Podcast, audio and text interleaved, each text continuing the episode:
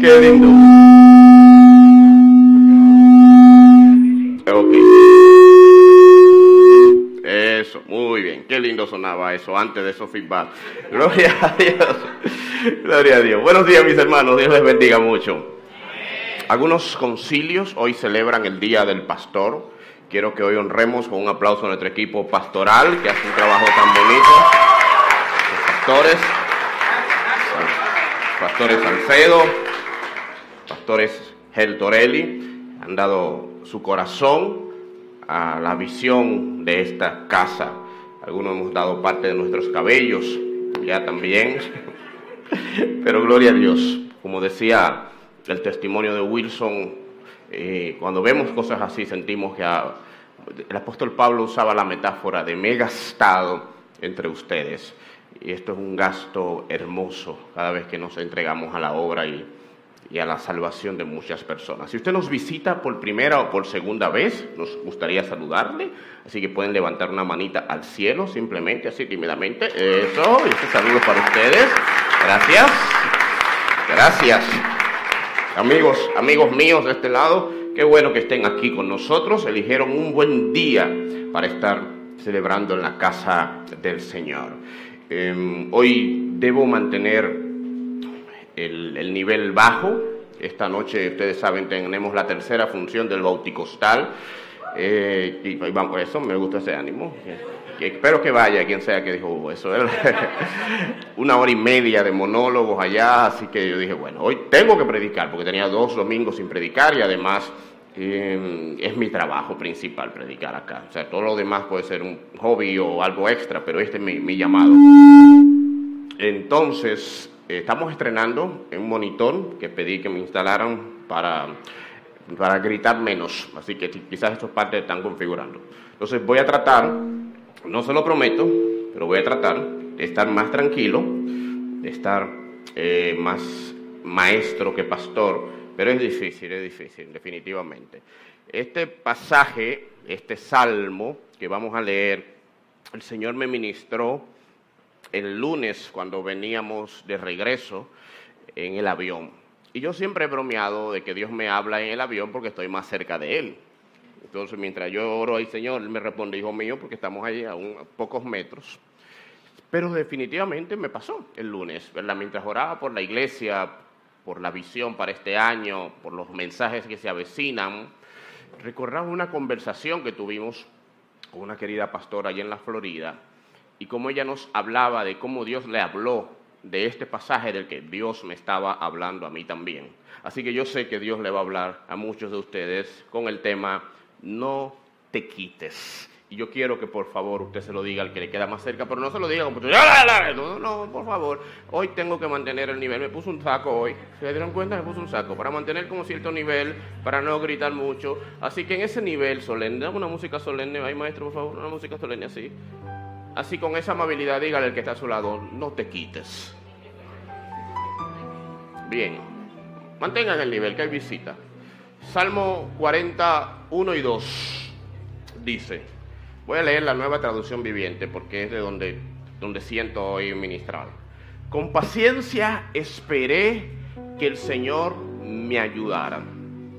Y Él se fijó en mí y oyó mi clamor. Me sacó del foso de la desesperación y del lodo y del fango puso mis pies sobre suelo firme y a medida que yo caminaba, se lo puse resaltado, me estabilizó. Wow, ¿eh? Eso se gana un wow, ¿verdad que sí? Está bien, puede decir amén, no importa. Lo voy a repetir. Y a medida que yo caminaba, subrayo eso porque es donde me voy a enfocar al final, me estabilizó. Gracias. Señor, gracias por estas palabras que leímos y que se avecinan. Dame la energía en la garganta. Permíteme modular, permíteme transmitir lo que tú has puesto en mi corazón íntegramente al corazón de tus hijos. Aún a través del YouTube, las vidas sean edificadas, confrontadas e inspiradas. En el dulce nombre de Jesús. Amén y amén. Cuando usted lee este salmo, usted se da cuenta de algo. de que el salmista David estaba profundamente desesperado. David estaba pasando una crisis. ¿De qué? No sé, no tenemos alguna referencia para saber qué pasó de tanta de la que estuvo, pero estaba pasando una crisis emocional, espiritual, ministerial, quizás hasta económica, porque uno cree que los reyes no tienen problemas económicos, claro que sí, lo único que los de ellos son de millones de millones y los de uno son de 20, pero, pero son crisis eh, y a veces peores que la de uno, pero está bien. No sabemos cuál era la crisis que pasaba, pero era tan fuerte que los dos cuadros que usa para graficarla es lodo cenagoso y pozo de la desesperación. Estas dos palabras, sin duda alguna, nos dan una idea de lo que hoy clínicamente pudiera llamarse ansiedad, pudiera llamarse depresión, pudiera llamarse un duelo, una crisis espiritual, falta de fe. Usted puede ponerle cualquier nombre clínico espiritual, pero era tan grande lo que él pasaba que él decía, yo me siento en un pozo de la desesperación y me siento en un lodo cenagoso. Eso, eso da la idea de, un fango, de, un, de una calle que está bien enlodada. Yo no sé si usted le ha pasado manejando un carro, no una jipeta de esa que tiene, y esto que tienen los Esteves, que todos tienen la misma jipeta. Ellos compran 10 eh, eh, unidades iguales, así, de la misma marca. Qué bueno tener dinero en la familia. Si deme 10 iguales, pa, pa, pa, pa, ya No, no, no, una 4x4, no. Hablo de un carrito. Un carrito que cuando pasa por el lodo se enchiva. Pero yo quiero usar una palabra más bonita, pero es como que la palabra que me llega. ¿sí? ¿Cómo se diría en Colombia eso? Se atasca. En Colombia, cuando un carro se pasa por el fango y yo no, no avanza, se atascó. Se atascó, ok, se atascó. Entonces, pero mire, yo tenía un carro, ustedes saben, trapo carro viejo, y mi carro cuando pasaba por el agua, no cuando pasaba por el agua se apagaba, no, no, eh, sería exagerar. ¿Ustedes han visto esa ilusión óptica en las avenidas cuando hay mucho sol que se ve como que hay agua? Por ahí se apagaba mi carro. Mi carro veía la posibilidad de agua, aunque no era verdad, no era verdad, eso no es agua, eso, es un espejismo. Y él veía eso y decía, hay, agua. Pero ahí empezaba a fallar a ese nivel. Entonces, fueron muchas las ocasiones, camino a la convención de nuestro concilio, San Felipe de Villamella, donde mi carro se enlodaba y patinaba. La esperanza mía era que a veces yo veía a Jipeta también haciendo eso. Yo sé que eso no es de Dios, pero a veces uno se siente bien cuando ve Jipeta también quedadas. La gloria de Dios. Mire, cuando yo veo un carro nuevo dañado, Perdónenme lo que no, no, no me quiten de pastor, por favor, lo que yo voy a decir. Pero a veces yo me siento bien. Y digo, wow, los carros nuevos también se dañan. Gloria a Dios. Bueno, el caso es que cuando caía en el lodo con mi vehículo, mientras más aceleraba, ¿qué suele pasar? Patinaba, se resbalaba y el carro más se ensuciaba. Usted quería salir y empeoraba el asunto.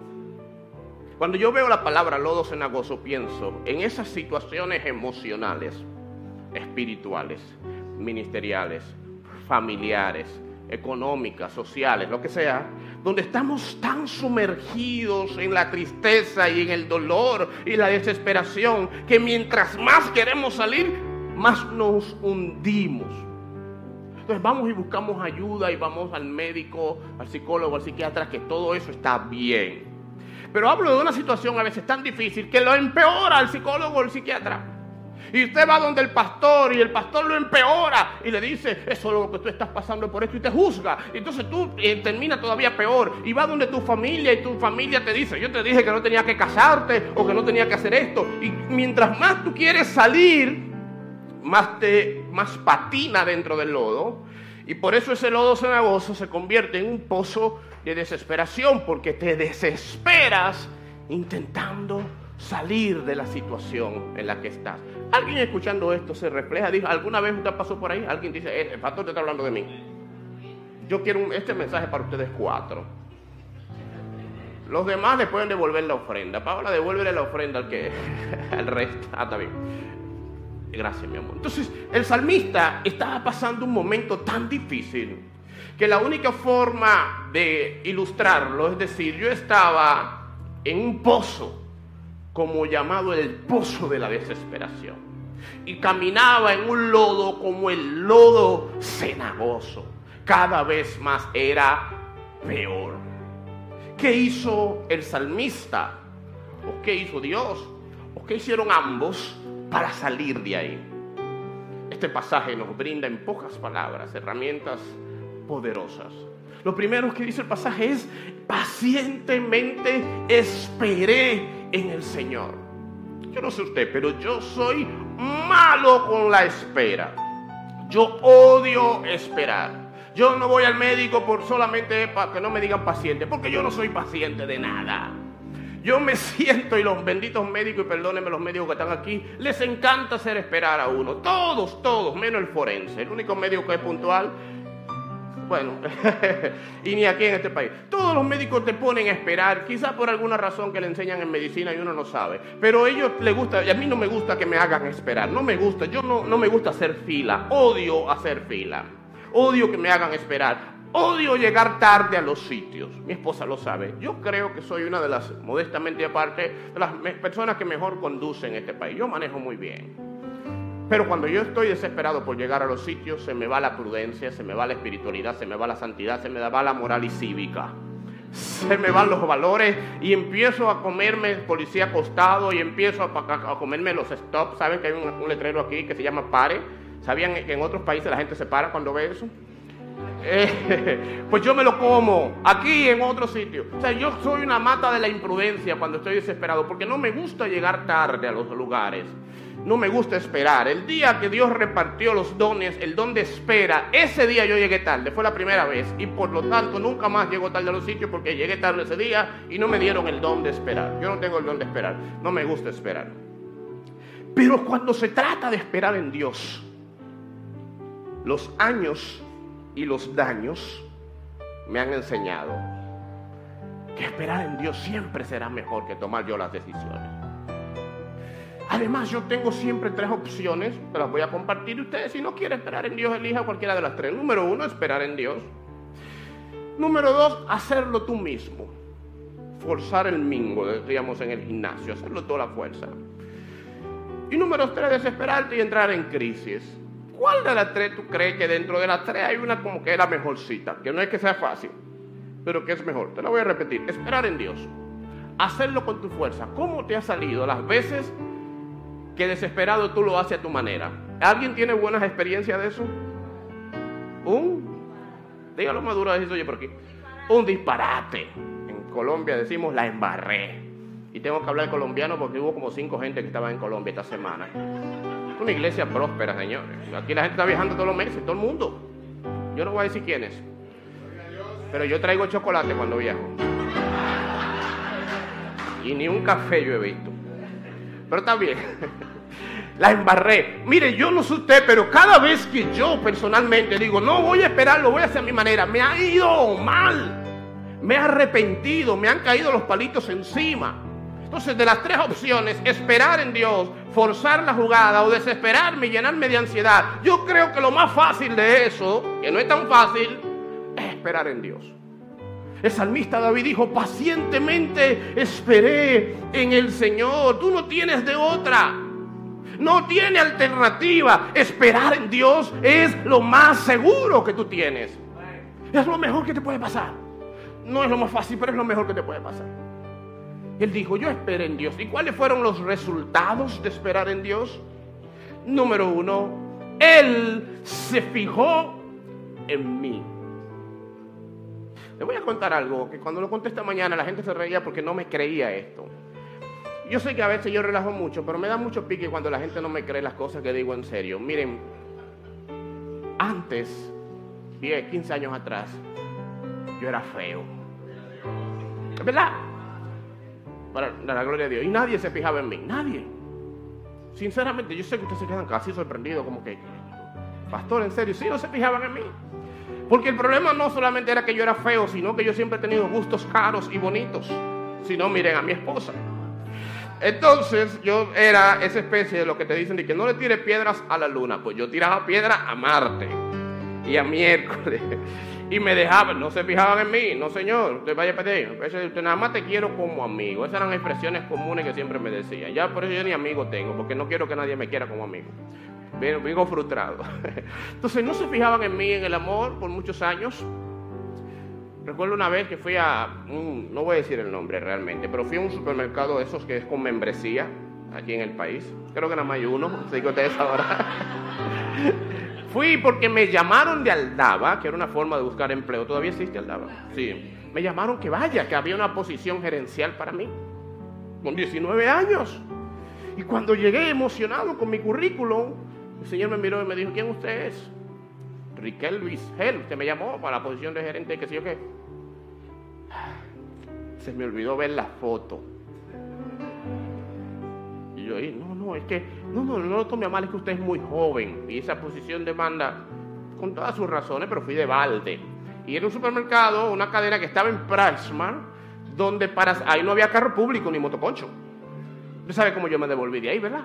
A Piecito Pérez, triste y deprimido, porque no se fijaron en mí.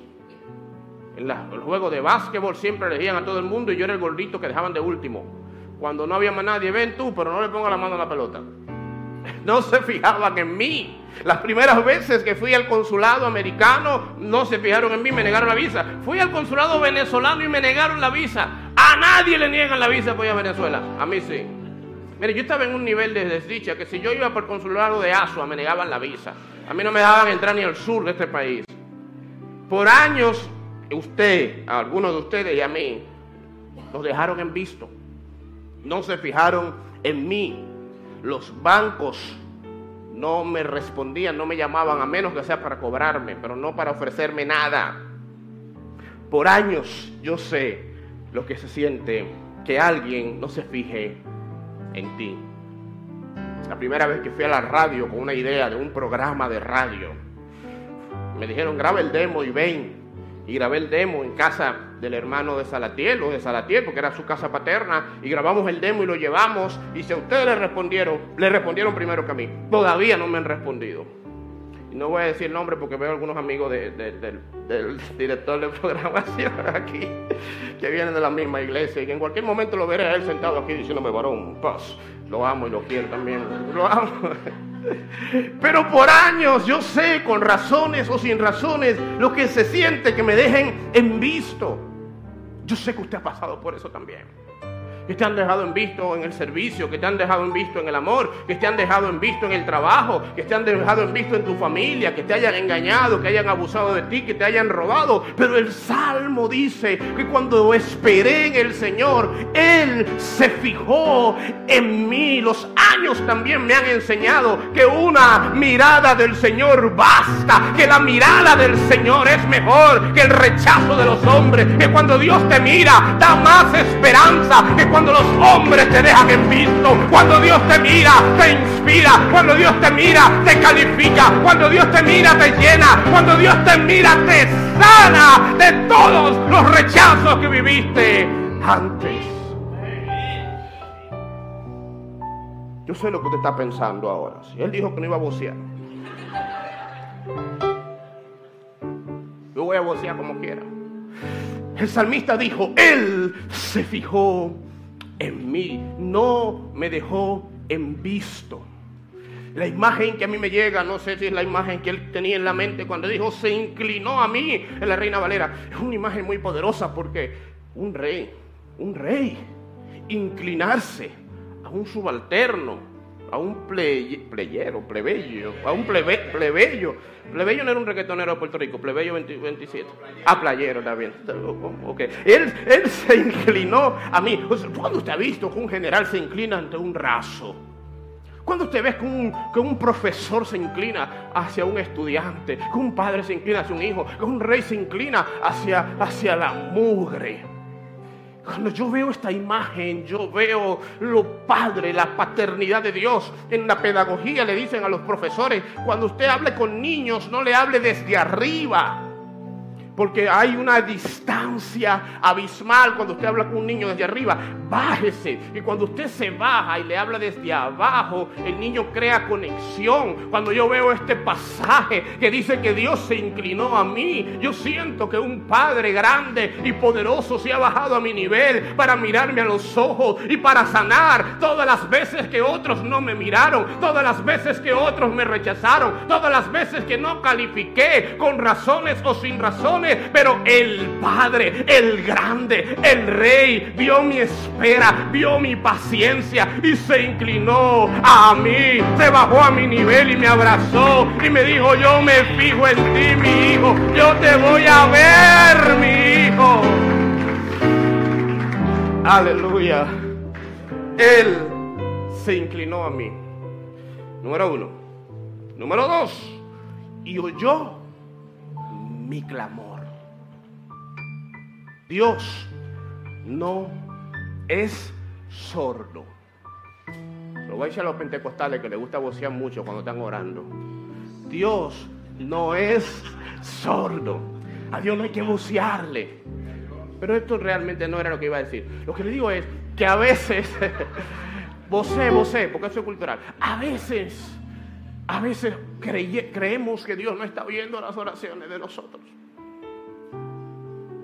y decimos, yo tengo años orando y siento que Dios no me contesta. ¿Será que no me está escuchando? Y antes de abundar en esto, quiero decir algo muy profundo. Número uno, Dios no contesta las oraciones que no se le hacen.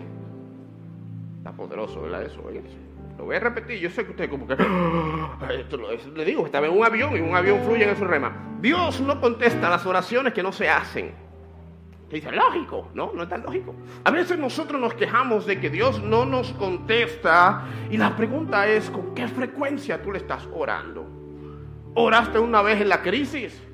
En la ansiedad, en la necesidad, Señor, dame esto. Y después, ya. No, no, no, hay que seguir orando. Hay que seguir clamando. Pero cuando tú clames y sientas que Dios no te oye porque no te ha respondido y de inmediatamente quiero decirte esto, Dios te escucha. Le puse un gráfico de un teléfono que algunos jóvenes están mirando raro.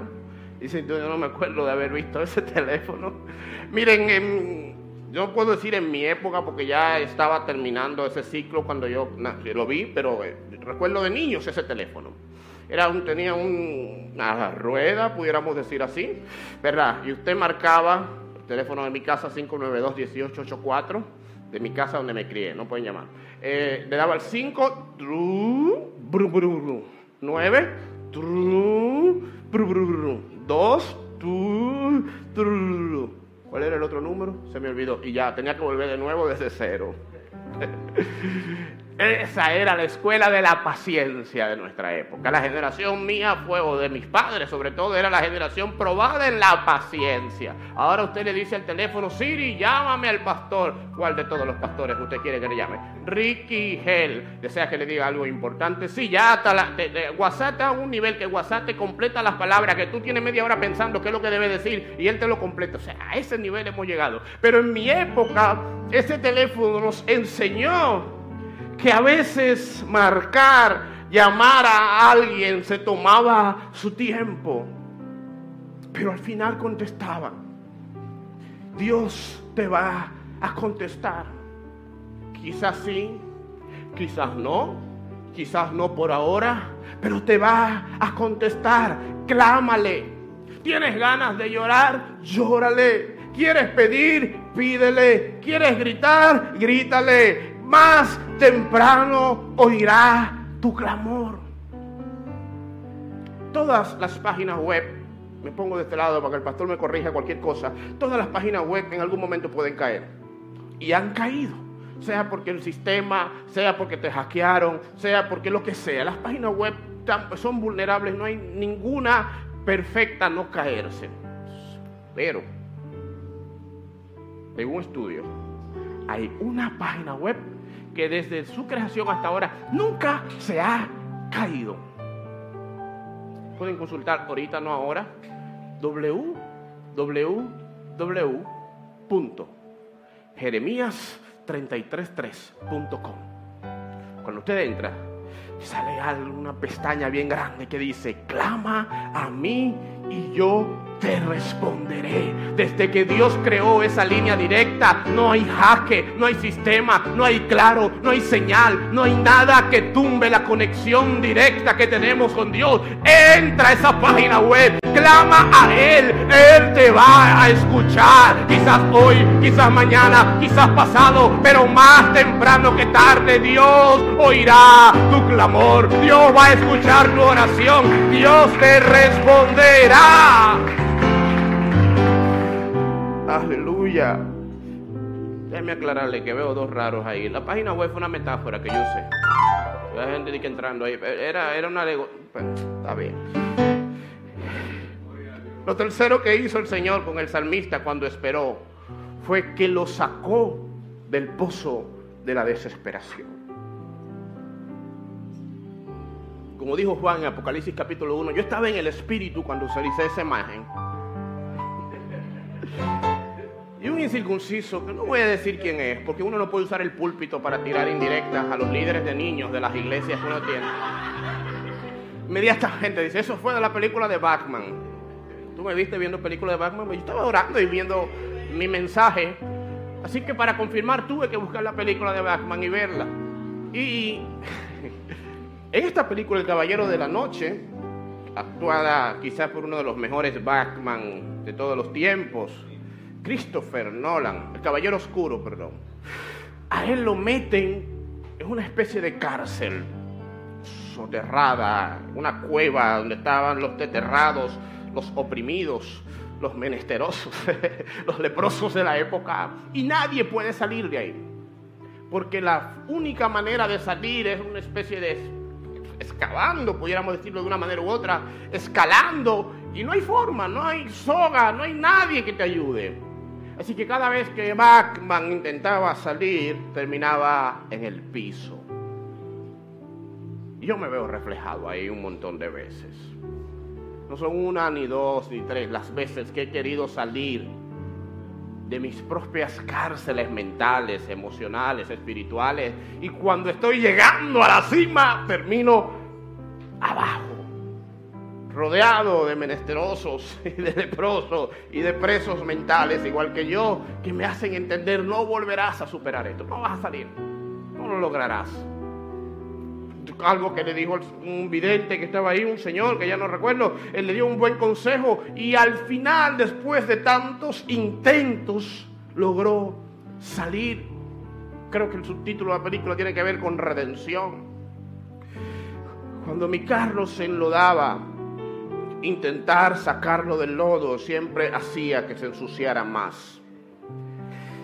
Pero si tan solo una grúa hubiese llegado, si tan solo una camioneta, una jipeta 4x4 me hubiese agarrado, el vehículo hubiese salido y quizás sin muchos problemas. Mire, cada vez que tú intentes salir de tus problemas, estoy casi seguro que te vas a enlodar más. Pero hay una grúa, la mano poderosa de Dios, el brazo fuerte de Dios que no se ha cortado, que es capaz de descender allá a tu pozo de la desesperación, a tu lodo cenagoso y agarrarte por el cuello y levantarte y en el el proceso limpiarte de cada pedazo de lodo que te ensució en el pasado. Dios es capaz de sacarte del lodo más profundo de tu mente, de tu espíritu, de tu corazón, del pecado, de la ansiedad, de la depresión, de los hábitos. Dios con su brazo fuerte puede sacarte donde el diablo y tus decisiones te metieron. Dios puede sacarte de tu pozo de la desesperación. Aleluya. Deja de luchar con tus fuerzas. Deja de chapalear más lodo. Deja de intentar arreglarlo a tu manera. Clama a Él. Que Él sabe sacarnos del lodo más sucio que nos hayamos metido. Finalmente, la línea que inspiró este mensaje está aquí. Y a medida que yo caminaba, me estabilizó. Cuando mi esposa y yo hablábamos, esta querida pastora de la Florida que amamos, que estaba sumergida en una depresión profunda. Públicamente anunció en su iglesia que ya renunciaba como pastora. su matrimonio estaba en un hilo. Su relación aún con sus hijos, todo, todo, todo. Ella nos dijo que lo que la había sostenido en estos días era este, esta línea, esta oración. Y a medida que yo caminaba, me estabilizó. Los niños cuando nacen, al igual que la mayoría de animales, no saben lo que sabemos los adultos, así que cuando empiezan a caminar, tropiezan. Pero ¿qué hace un bebé cuando tropieza? Llora unos segundos y vuelve a levantarse a intentarlo de nuevo. ¿Recuerdan la película de Bambi? Voy a ver las edades de ustedes. ¿Cuánto la recuerdan? Bambi era un, una cabra, ¿qué era eso? Un cervatillo como de algo parecido a una gacela. Y Bambi, cuando empieza a caminar, está recién nacida, así mismo empieza a tropezar y se parece a algunas hermanas cuando usan tacos. así caminan. Pero Bambi dijo, yo no doy para eso, yo soy muy torpe, soy muy bruta, soy muy estúpida, esto no es lo mío, voy a arrastrarme mejor. ¿Dijo eso? ¿Quién vio la película? ¿La vio? los viejos la vieron. Bambi siguió caminando. Y en algún momento empezó a caminar. Usted cuando nació se tropezó un montón de veces, pero nadie le dijo, ay, qué vergüenza. Si se lo dijo, usted no lo entendió y siguió intentándolo. Y se tropezó muchísimas veces. Y usted no dijo, yo sí soy bruto, yo no doy para esto. No, no, usted no sabía nada de eso. Siguió intentándolo. Y gracias a, ese, a esos intentos frecuentes, usted un día aprendió a caminar. Pero crecemos, maduramos y un día alguien nos dice que dos o tres intentos fallidos significa que eso no es lo tuyo. Que si intentas estudiar y te quema, no es lo tuyo la escuela. Que si intentas servir a Dios y falla, no es lo tuyo el ministerio. Que si intentas ir a la iglesia y peca, no es lo tuyo la iglesia. alguien nos ha dicho en la madurez, supuesta madurez, que cada vez que uno se caiga, eso es que tú no estás dando para eso. Y por eso de bebé podemos aprender a caminar aunque caigamos 100 veces, pero de adultos no podemos caminar en nada donde caigamos más de dos veces. El salmista dijo que a medida que yo empecé a caminar, Dios me estabilizó. Quizás no estás tan estable, tan estable ahora. Quizás no estás muy firme, pero no te quites. Sigue caminando. Y a medida que tú vayas caminando, Dios te estabilizará. Los seres humanos tenemos una tendencia terrible. Y es que cuando no podemos avanzar mucho, elegimos no solo detenernos, sino retroceder. Y otra tendencia peor es que queremos arreglar detenidos para luego volver a caminar. El martes me decía mi peluquero, él no es cristiano, y hablando, hablándole de Cristo me decía, yo sé que Dios me está llamando, pero yo tengo, ¿alguien le ha, pasado, ha escuchado algo así? Que arreglar algunas cosas primero y luego ir a la voz de Dios. ¿Usted o ha escuchado eso o usted dijo eso alguna vez? Cuando él me dijo eso, yo le dije, mira, tú viviste mi proceso de salud reciente, la bronquitis, la neumonía. Y en medio de mi proceso, mi esposa me dijo, tienes que ir al médico. Y yo le dije, yo voy cuando me sienta mejor. ¿Qué tú opinas de esa respuesta? Él me dijo, varón, con, el, con todo el respeto que yo le tengo, eso fue una estupidez. Y así es. Quedo mirándolo.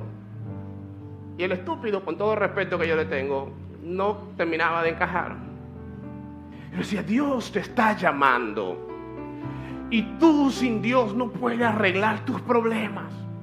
Cuando yo fui a la doctora, la doctora me puso un tratamiento y a los dos días, sin exagerar, vi una mejoría radical. A los cinco o seis días ya estaba sano. Tú quieres arreglar los problemas que solamente pudieran arreglarse de la mano de Dios. no puedes arreglarlo sin Dios. Ven con tus problemas, empieza a caminar y Dios te va a ayudar a arreglarlo. Y sabes que Dios tiene algo muy bueno que no tenemos los humanos. Es que, bueno, lo tienen los médicos, me supongo, que yo voy con mi enfermedad y la doctora, sí, sí, pero de lejos para que no se me pegue. No, no, no, no, ella se acercó a mí. Dios no es, eh, ay, no te me pegue con tus problemas, porque no, no, no, no, acércate a Él y Él te va a ayudar. Pero nosotros tendemos a alejarnos para resolver. Y cuando yo arregle las situaciones que tengo internas, me acercaré a Dios. Mi mujer me enseñó algo el año pasado. Querida Shadia, nuestra líder de adolescentes junto a Alexander, para noviembre del año pasado nos dijo, entre lágrimas, estoy luchando con algo similar a la depresión. Yo no puedo seguir liderando los adolescentes. Yo no puedo seguir liderando nada. Yo necesito una pausa, necesito detenerme, enfocarme y trabajar mi situación y luego reintegrarme. Yo soy psicólogo industrial, no clínico, por eso no conozco del todo estos temas. Pero lo poco que sé, yo lo entendí bastante y le iba a decir lo que le digo a todo el que no quiere servir o no puede servir, tranquilo, tómate tu tiempo, tómate tu tiempo, eh, eh, relájate, sana lo que tenga que sanar y después nos avisa. Estoy pensando en mis palabras cuando mi esposa le dice, pues, ¿sabes qué? No, usted no puede pararse. Los carros cuando están en movimiento y tienen un problema no se frenan, reducen la velocidad y van arreglando hasta que pueden pararse en algún lugar, pero no se frenan, porque frenar un carro en movimiento puede ser peor que el problema que tiene. Así que usted no se va a quitar. Usted va a reducir la velocidad, la vamos a ayudar, vamos a ver qué otros líderes pueden ayudarle, no le vamos a poner más carga, pero no se va a frenar. No, señora. Yo me quedé mirándola así, yo, está bien. No va y me dan a mí también. Hasta yo que me quería quitar ese día. Dije, sí, señor, sí, señor, sí, señor. Casi un año después, nos dice Shadía, mi doctor nos dio de alta, me encontró bien, me vio gozosa, me vio plena. Y luego nos dice, nunca me sentí tan capaz como cuando lideraba estos adolescentes. Por primera vez me sentí una líder de verdad en toda mi vida. Yo pude haberle dicho, frena, detente, párate, arregla tus problemas y después avísanos para que vuelvas a correr. Mi esposa dijo, no, no te quites, puedes bajar la velocidad, puedes reducir la velocidad, pero no te detengas. Mire, en estos caminos mentales, emocionales, espirituales, familiares, ministeriales, usted va un día va a tropezar, pero parece camine de nuevo, un día va a volar, qué bueno, un día va a caminar, gloria a Dios, un día va a correr, qué bendición, un día se va a arrastrar, pero mientras usted esté caminando, hay una promesa en este salmo. Mientras camine, Dios te estabilizará, Dios te va a ayudar, Dios te va a fortalecer, Dios te va a bendecir tus pasos. No está prohibido caerse, nos vamos a caer. Vuelve y arrástrate. Pídele ayuda a dos o tres grúas de la iglesia. Pero a medida que tú camines, Dios estabilizará, tus pasos. No importa si es depresión o si es un pecado, si es ansiedad o si es el pasado, si es dolor o desesperación o tú mismo te descalificas. Puedes bajar el ritmo de tu vehículo, pero no lo frenes, no te quites. Sigue caminando. Porque a medida, a medida que tú camines, Dios te estabilizará. No te quites, no frenes, no renuncies, no tires la toalla. En tu matrimonio, en tu ministerio, en tu trabajo, en tu emprendimiento, en tus dones, en tus estudios, porque a medida que sigas caminando, Dios te estabilizará. No te quites, no renuncies. No tires la toalla, no te regreses. En tu hogar, en tu ministerio, en tu familia, en tus dones, en tus estudios, porque a medida que sigas caminando, Dios te estabilizará. no renuncies, no te quites, no tires la toalla, no te rindas. Sigue caminando. En tu familia, en tu ministerio, en tus dones, en tu negocio, en tu vida. Porque a medida que sigas caminando, Dios te estabilizará. No renuncies, no tires la toalla, no te rindas, no te quites. Sigues caminando en tu familia, en tu ministerio, en tus dones, en tu llamado, en tu negocio, en tu emprendimiento, en tus estudios, en tu familia, en tu ministerio, en tus dones. No te quites, sigue caminando, no renuncies, no tires la toalla, porque a medida que sigas caminando, Dios te estabilizará, Dios te estabilizará, Dios te estabilizará.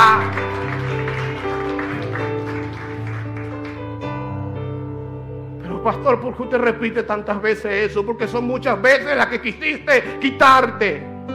Porque son muchas veces las que querías renunciar. Porque son muchas veces las que querías devolverte. Te di cuatro o cinco repeticiones de lo mismo. Para que por cada ocasión de ahora en adelante esto no se te olvide. No renuncies. No te quites. No te devuelvas. En tu ministerio. En tu familia. En tu negocio. En tus dones. En tus estudios. Sigue caminando. Porque a medidas. A medida de que camines, Dios te fortalecerá. Póngase de pie, por favor.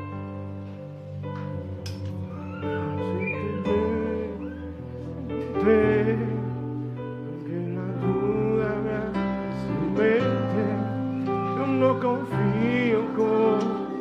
¿Ya lo sabes? Gracias por estar con nosotros. Te esperamos en nuestra próxima reunión. Encuéntranos en las redes sociales como Nuevos Comienzos RD.